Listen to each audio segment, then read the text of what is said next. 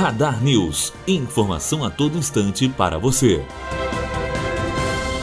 A Organização Mundial da Saúde publicou a nova classificação internacional de doenças, um sistema que foi criado para listar sob o mesmo padrão as principais enfermidades, problemas de saúde pública e transtornos que causaram morte ou incapacitação de pessoas. Pela primeira vez, o vício em videogames foi incluído como perturbação mental, ou seja, doença caracterizada pela perda de controle no jogo. O diagnóstico considera, por exemplo, a falta de controle e a prioridade dos jogos na vida da pessoa. Matheus Azevedo, aluno do primeiro ano de jornalismo, direto para a rádio Unifoa, formando para a vida.